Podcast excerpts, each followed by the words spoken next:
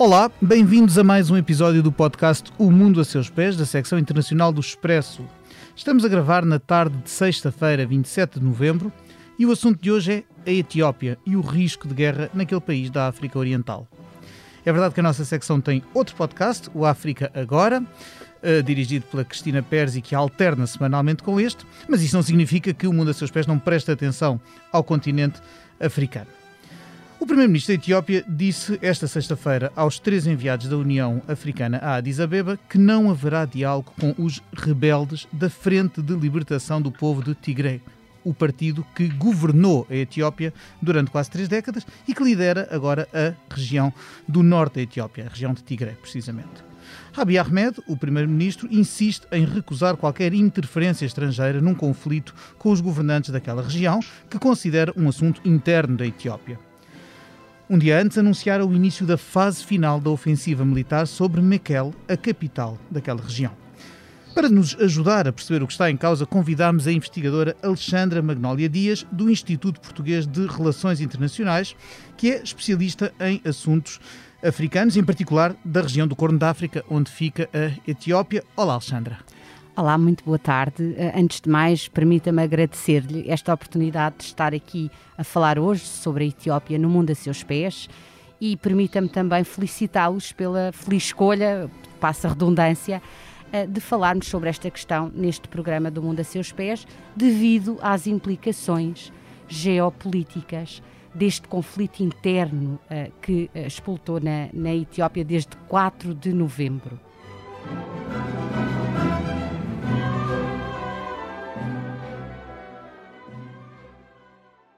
Alexandra já visitou uh, a Etiópia, se eu não estou em erro, a última vez no ano de 2019.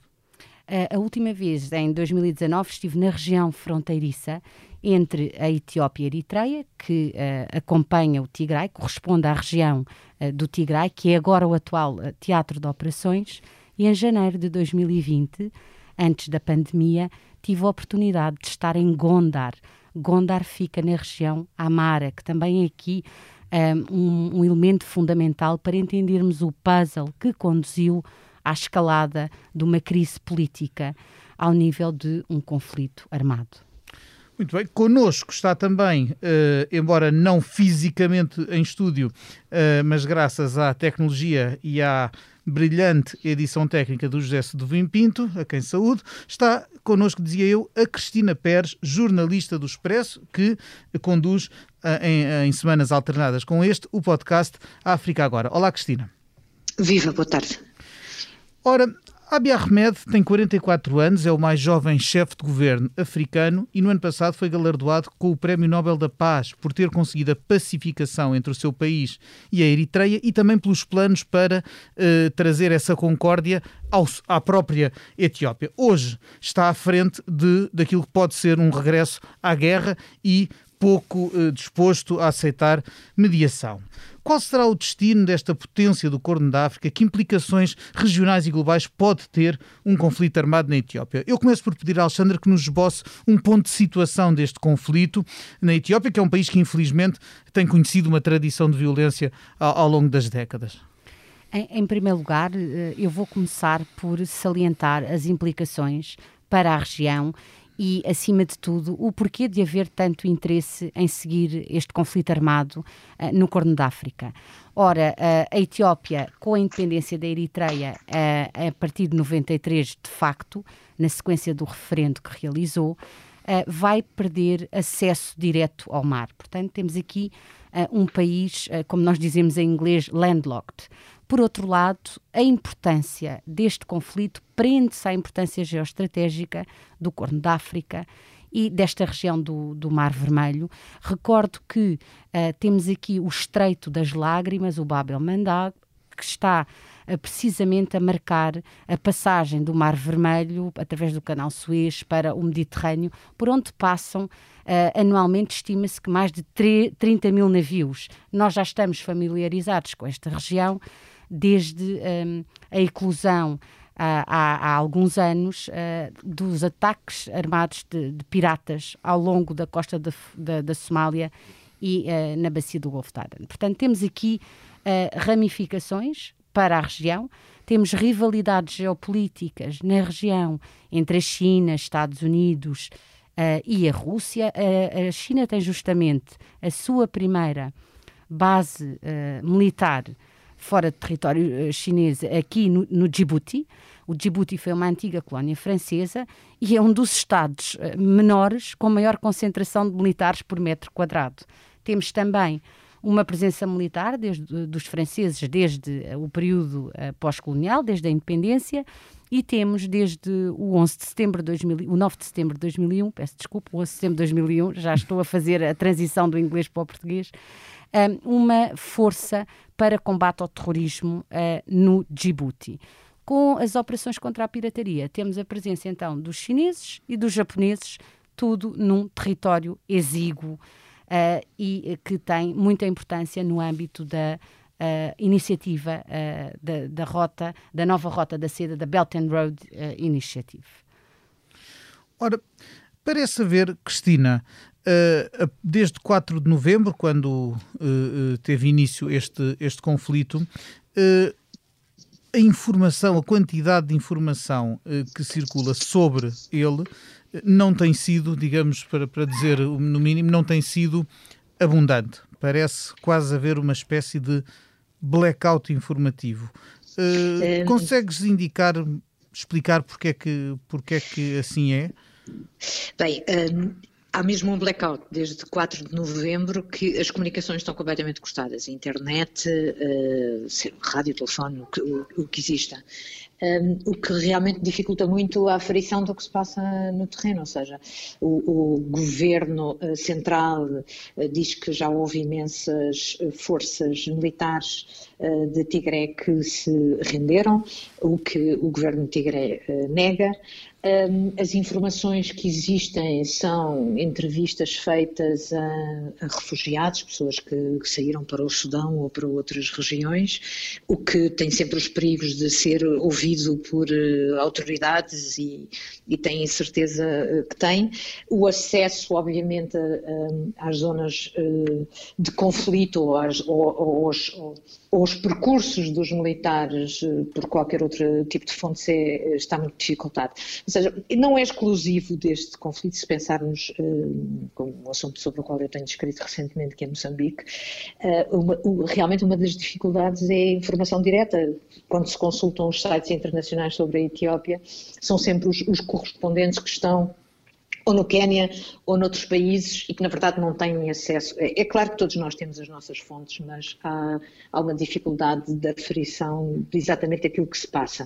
Uh, há, no entanto, informação de, da Amnistia Internacional, normalmente as, as, as, ONGs e as instituições de defesa dos direitos humanos uh, estão uns passos mais à frente do que a maioria de, das pessoas e há de facto uh, relatos de, de mortes, de chacinas, de atrocidades que são, fora disto, bastante difíceis de aferir.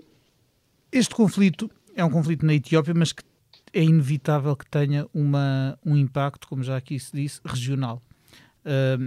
Como é que, Alexandra, estão dispostos os apoios, ou seja, quem é que está com quem neste puzzle da África Oriental? Aqui a questão é, é, muito complexa porque a região é efetivamente caracterizada por um padrão volátil de formação de alianças. O que é que isto significa?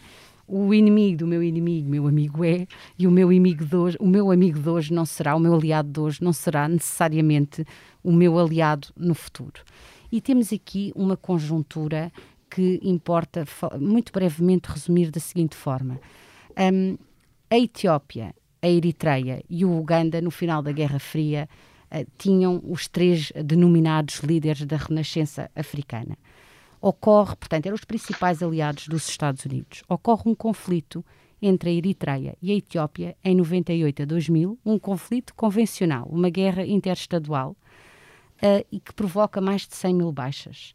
Desde então, a essa parte, a fronteira ficou encerrada até à chegada ao poder de quem? Do primeiro-ministro uh, Abiy Ahmed em abril de 2018. Ele é um resultado do partido no poder, mas também chega ao poder como um, um aliado dos Estados Unidos.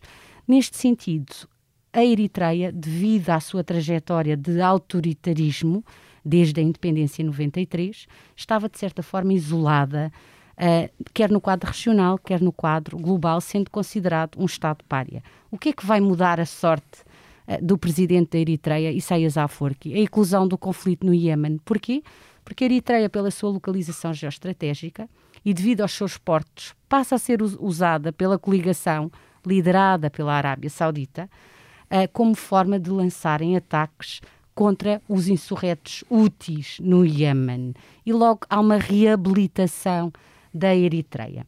Aqui também nesta região importa salientar as rivalidades e as implicações das rivalidades entre as monarquias do Golfo.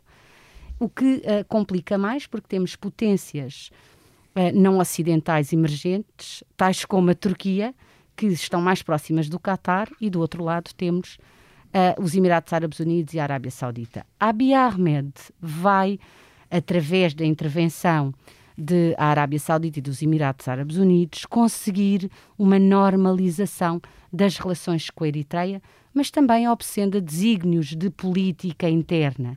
Quando Abiy Ahmed chega ao poder, quem é que estava à frente da coligação no poder? A coligação no poder era composta por quatro forças, a Etiópia adotou um regime de federalismo étnico que levou a uma reconfiguração interna do país e criação de nove regiões. Nessa coligação no poder, quem estava a liderar os setores-chave da segurança, uh, os, os uh, serviços de intelligence, a parte toda económica, era então a Frente de Libertação do Povo do Tigray, tinha uma coligação com os Oromo, com os Amara e com a, a região uh, do Sul, um, e quem estava à frente era, era então esta Frente de Libertação do Povo do Tigray. Abiy Ahmed vai estender, vai fazer as pazes com aquele que era o grande rival uh, do uh, governo regional do Tigray, que na altura controlava, uh, estava à frente do poder no Estado Central, no Estado Federal, na Etiópia. E estes vão ser afastados e vão perder posições-chave, a começar pelo aparelho uh, de segurança e uh, os serviços de informação e vão então recuar para o Tigray. E a partir daí vai-se criar um, um, dilema de segurança, digamos assim, porque há uma retirada das Forças Nacionais de Defesa da Etiópia da região fronteiriça, no Tigray, e de certa forma esta aproximação entre Addis Abeba, a capital da Etiópia, e Asmara, a capital da Eritreia, é feita de certa forma sem incluir um, Mekele, a capital da região do Tigray. Então isto fica quase como se uma Etiópia, como se houvesse um, um o, o Tigray fosse quase um Estado separado dentro da Etiópia, a funcionar em termos de segurança de forma separada ao resto do país. Aí é que está a preocupação. Não há Etiópia sem o Tigray e não há um Tigray fora da Etiópia. No entanto, devido a toda a experiência, desde a guerra que opôs os movimentos de insurreição o separatista da Eritreia e uh, o movimento reformista no interior da Etiópia, do Tigray, uh, todos estes líderes têm uma grande experiência uh, de combate e de envolvimento em hostilidades e o que começaram a fazer foi, face a este dilema de segurança, reforçar justamente as forças regionais. A, a, Constituição da Etiópia, que é promulgada em 95, é a Constituição de 94 promulgada em 95, prevê que as regiões podem ter, ter o direito à autonomia e têm o mesmo direito à autodeterminação e uh, separatismo, se tal for o caso, que é o artigo uh, eh, 39 da Constituição da Etiópia, que é altamente controverso. É algo que não costuma acontecer na, na Constituição de país nenhum. É? Nós, quando vemos uh, casos de, de países em que há, uma, em que há uma, uma tensão separatista em alguma parte do, do país, geralmente os governos centrais argumentam logo com a Constituição que não permite qualquer tipo de separatismo ou de, ou de autodeterminação. Portanto, isto é, um, é, é, algo que é um, já em si uma espécie de barril de pólvora. Um, um, a existência de uma disposição constitucional dessas é meio caminho andado para vir a haver tensões. Eh, digamos que esta foi a solução encontrada devido às grandes tensões que uh, há na Etiópia e o processo de formação do Estado na Etiópia é um processo acompanhado por bastante violência, como a Cristina uh, aludiu logo no início, um, uh, e então a, a, solução encontrada para aplacar os ressentimentos por parte dos vários grupos uh, étnicos uh, na Etiópia foi devolver alguma autonomia às várias regiões e foi devolvida essa autonomia, pelo menos em termos de discurso oficial e da própria Constituição.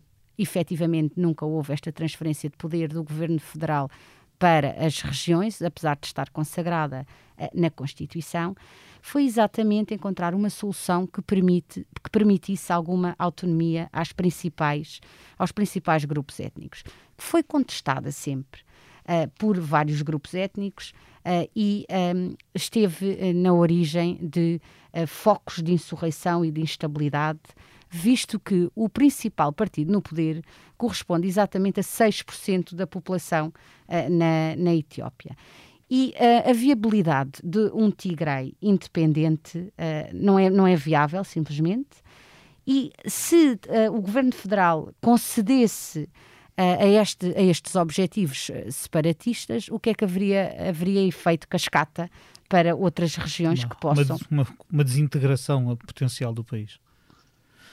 Cristina, nós, muitas pessoas ouviram falar de Abiy Ahmed pela primeira vez no ano passado por causa do Prémio Nobel da Paz. Um, e os motivos, uh, embora estivesse no poder há, há, há, muito pouco tempo e fosse e, e, e apesar da sua relativa juventude, um, os, os, motivos uh, aduzidos pelo Comitê Nobel pareciam indicar algum mérito. Não parecia um, um, um, prémio completamente só de esperança, como por exemplo o controverso Nobel do, do Barack Obama em 2009. Como é que se passa do Nobel uh, uh, acarinhado pela, por toda a comunidade uh, internacional para alguém com uma posição bastante intransigente em relação a este conflito. E que Olha, eu não sei responder exatamente como é que se passa. Uh, fui à procura da frase uh, que uh, Abiy Ahmed disse em Oslo, em 10 de dezembro de 2019. Dizia: aceita este prémio em nome dos etíopes e eritreus, em especial daqueles que se sacrificaram pela causa da paz. Um, isto parecia óbvio na altura. Uh, parecia óbvio também que encerrar uh, um período de, de, de, conflito com a Eritreia era absolutamente desejável. Agora, o que é estranho de repente é uma pessoa com formação em mediação de paz, etc., ser tão intransigente nesta, ou seja, recusar qualquer interferência uh, de organizações internacionais ou de países, ou seja o que for, ou inclusivamente, como disseste no início, uh, que se recusa, ou seja, ele recebeu os enviados da União Africana, mas uh, fez uma total proibição de que eles alguma vez se encontrassem com as autoridades do Tigre como se fosse uma mediação entre Estados. Eu gostava também de, de, de lembrar uma coisa que escrevi esta semana numa das, das, peças que escrevi, informativas e, e, e sem eh, um, eh, observação direta, uh, uma, uma frase do Tibor Nagui, que é subsecretário de, Estado norte-americano para assuntos africanos, é que ele diz que não se trata de uma luta entre dois Estados soberanos, trata-se de uma fação do governo que lidera uma região e que abre hostilidades contra o governo central. Um, Alexandra Dias, muito melhor do que eu, poderá ilustrar toda esta matéria que vem de trás e que eu, como jornalista, às vezes fico. só me sinto ignorante, não é? Porque, na verdade, eh, as notícias do dia a dia são feitas de outras coisas.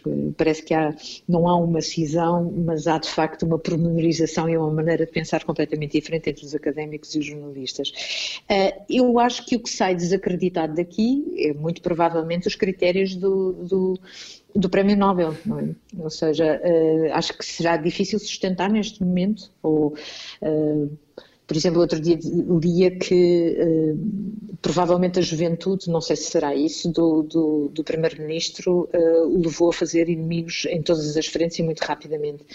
eu não sei, acho que estas questões são, são mais complexas do que isso. Mas, se tu me permites, passando daqui, Há uma coisa que me intriga, me intriga imenso, que eu perguntava, perguntaria diretamente a Alexandra Dias, que é de que é que são feitos, eh, em última análise, os apoios de, deste Primeiro-Ministro? Ou seja, que tipo de, de jogo é, ou que tipo de equilíbrio é que ele tem que fazer entre, por um lado, as etnias e os governos estabelecidos e os, e os seus uh, parceiros e apoiantes internacionais? Eh, realmente, uh, aqui a grande questão é como é que chegou Abiy Ahmed ao poder? Há uma onda de protestos interna que se foi intensificando. Uh, normalmente é associada à etnia dos Oromo. O primeiro-ministro, recordo, é filho de pai Oromo, de mãe Amara, é casado com uma Amara, era muçulmano, que é a religião do seu pai, e acabou por se converter ao. foi convertido ao Penteca, foi convertido pentecostalismo. Ou seja, aqui há uma viragem, normalmente o Estado na Etiópia é associado um, à Igreja Ortodoxa.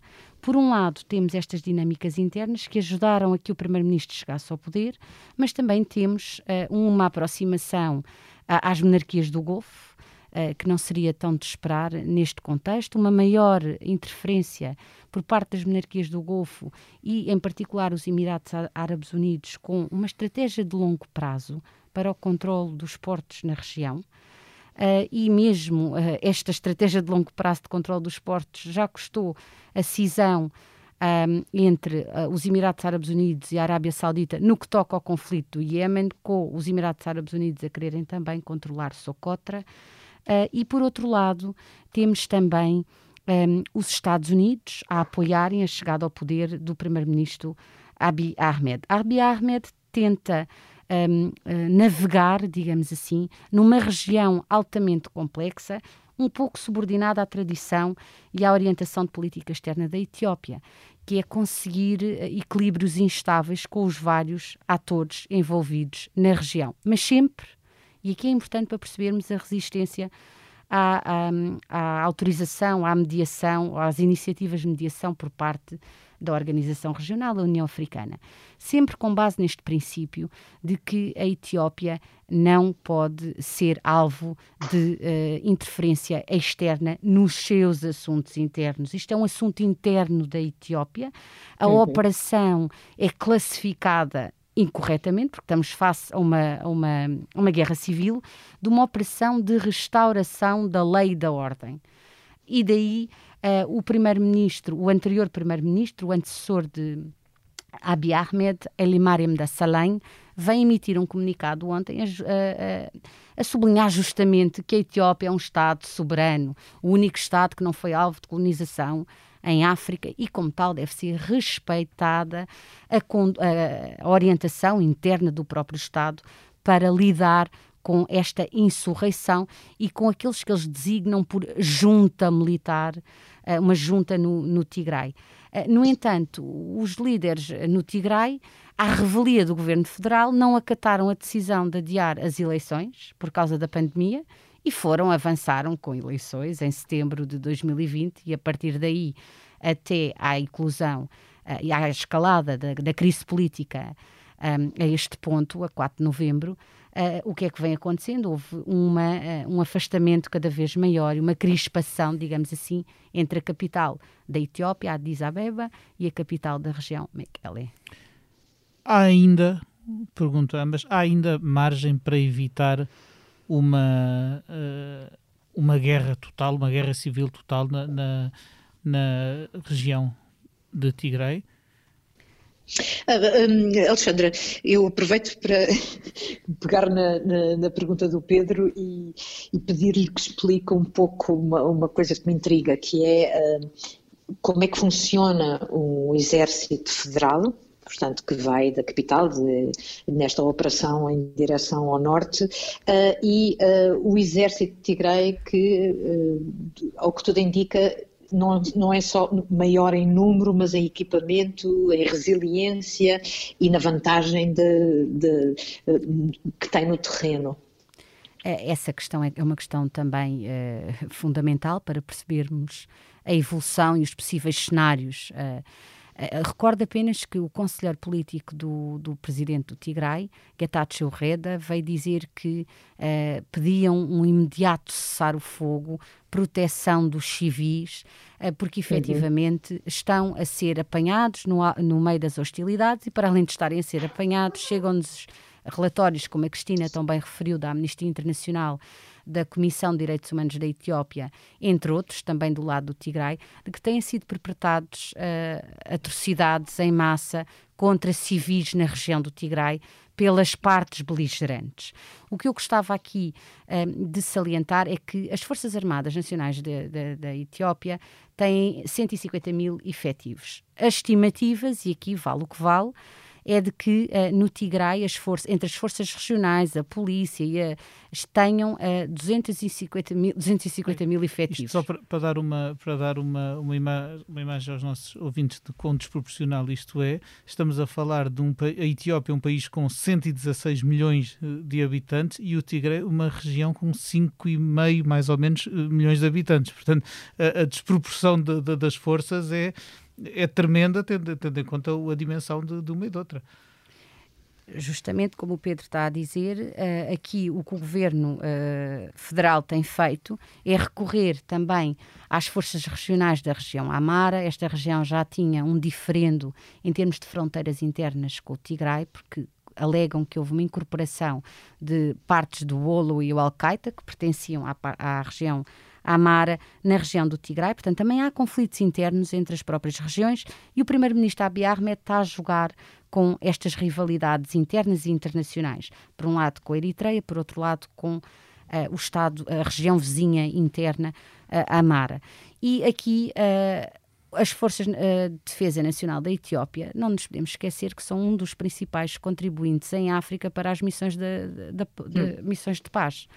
E uh, esta situação tem repercussões de imediato para os Estados vizinhos contíguos, nomeadamente o Sudão. Nós aprendemos isto através dos vários conflitos armados em África. A primeira consequência é a regionalização do conflito a partir dos fluxos de uh, refugiados através das fronteiras. E uh, então uh, Abiy Ahmed uh, forjou esta aliança, por um lado, com a região Amara e com o líder do Estado vizinho, Estado soberano da Eritreia, para conseguir então enfraquecer Uh, o, a Frente de Libertação do Povo do Tigray. Agora temos aqui os civis apanhados no meio de todo este xadrez complexo ao nível interno, ao nível regional e também com atores extra à região. Portanto, mais, mais um motivo para, uh, para termos uh, populações civis a fugir em massa de um país africano uh, eh, um, em busca já não, não de, de, de, uma vida melhor como é normal na migração económica, mas em busca de salvar a própria vida e de poder existir. Cristina, Uh... Exatamente isso, lembrando também, uh, só para, para complementar o que tu acabaste de dizer e que está certíssimo, é que é um país que já tem imensos uh, deslocados internos, uma quantidade de deslocados internos. É este o panorama atual. Alguém, alguém arrisca um prognóstico para a evolução deste conflito na, nas próximas semanas, meses ou dias? Então, no tempo imediato, eu vou pegar num, num, aspecto que a Cristina salientou, que a Etiópia está entre os países com maior número de deslocados internos. Só no ano de 2018 teve 2,9 eh, milhões de deslocados internos. Portanto, está aqui ao lado de outros países que já eram caracterizados por guerras uh, civis. E este número tem vindo uh, continuamente a aumentar. Antes da eclosão e da escalada da crise política no Tigray, já havia focos de violência noutras regiões do país. Portanto, aqui estamos a, a assistir um, à falência do modelo de federalismo étnico que acabaria por contribuir para o aumento de focos de subversão face ao poder central. E eu arriscaria a dizer que um, por mais que o conselheiro do presidente da região do Tigray esteja a apelar a um cessar-o-fogo e ao início de uma mediação que coloque as, as partes na mesa das negociações, se houver intransigência por parte de Addis Abeba, que me parece que está a ser a postura nesta, nesta altura, um, as, as, forças regionais no Tigray vão continuar, com certeza vão recuar, vão dar em retirada uh, da capital, mas conhecem o terreno. É uma área altamente montanhosa, assolada por crises uh, de seca cíclica, das mais afetadas pela praga dos gafanhotos, tem mais de 6 mil infectados por Covid-19, num país que não está assim tão afetado, nem, tanto, nem tem tantas mortes devido à pandemia. Mas, de qualquer maneira, estamos a falar aqui do Tigray com uh, várias. Extensões de território que são praticamente terra núleos, terra de ninguém, e onde uh, os uh, líderes do Tigray se sentem em casa e conhecem muito bem, porque já participaram uh, na guerra civil contra o regime socialista do Darg. Os próprios habitantes do Tigray já foram refugiados várias vezes ao longo da sua vida. Portanto, uh, se não houver um entendimento na mesa das negociações, uma mediação, e o primeiro-ministro uh, antecessora, Abiy Ahmed, Eli Mariam de Salem, dizia que a região, uh, os líderes da região do Tigray queriam forçar a mediação para chegarem a um acordo de partilha no poder e assim não ficarem totalmente de fora Uh, das rédeas do poder do Estado Federal Sim, da Etiópia, não ficarem circunscritos à sua pequena uh, região.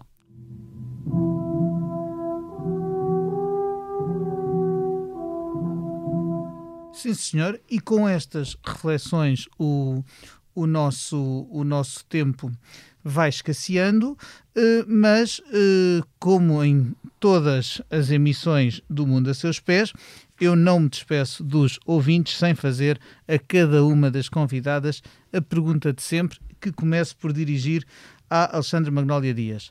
Se neste momento pudesse viajar para qualquer parte do mundo sem qualquer restrição, inclusive a pandémica, para onde é que iria e porquê? e imediatamente tentar chegar de qualquer forma às pessoas que estão a ser afetadas pelo conflito, quer aquelas que chegam ao Sudão, quer internamente uh, por via Amara, Gondar, não conseguiria chegar ao Tigray. Uh, tenho, ao longo dos anos, feito trabalho de campo nesta região e é, é muito difícil para mim uh, estar com imparcialidade, distanciamento e objetividade. Seguramente conhece pessoas a analisar a situação e a tragédia uh, destas pessoas uh, que se tornaram minhas amigas ao longo, ao longo dos anos. Portanto, iria certamente para a Etiópia se pudesse e chegar o mais próximo que pudesse uh, da fronteira. Cristina, qual seria o teu destino desta vez? Olha, Pedro, depois de, pela primeira vez em 40 anos, fechado em Portugal há um ano, eu iria certamente para a África apetece-me ver o que está por trás das pessoas que tenho ouvido e que tenho entrevistado. Ou seja, pegando no que a Alexandra acabou de dizer, nós passamos a vida a falar de países, passamos a, falar, a vida a falar de políticos, de situações e falamos muito pouco das pessoas.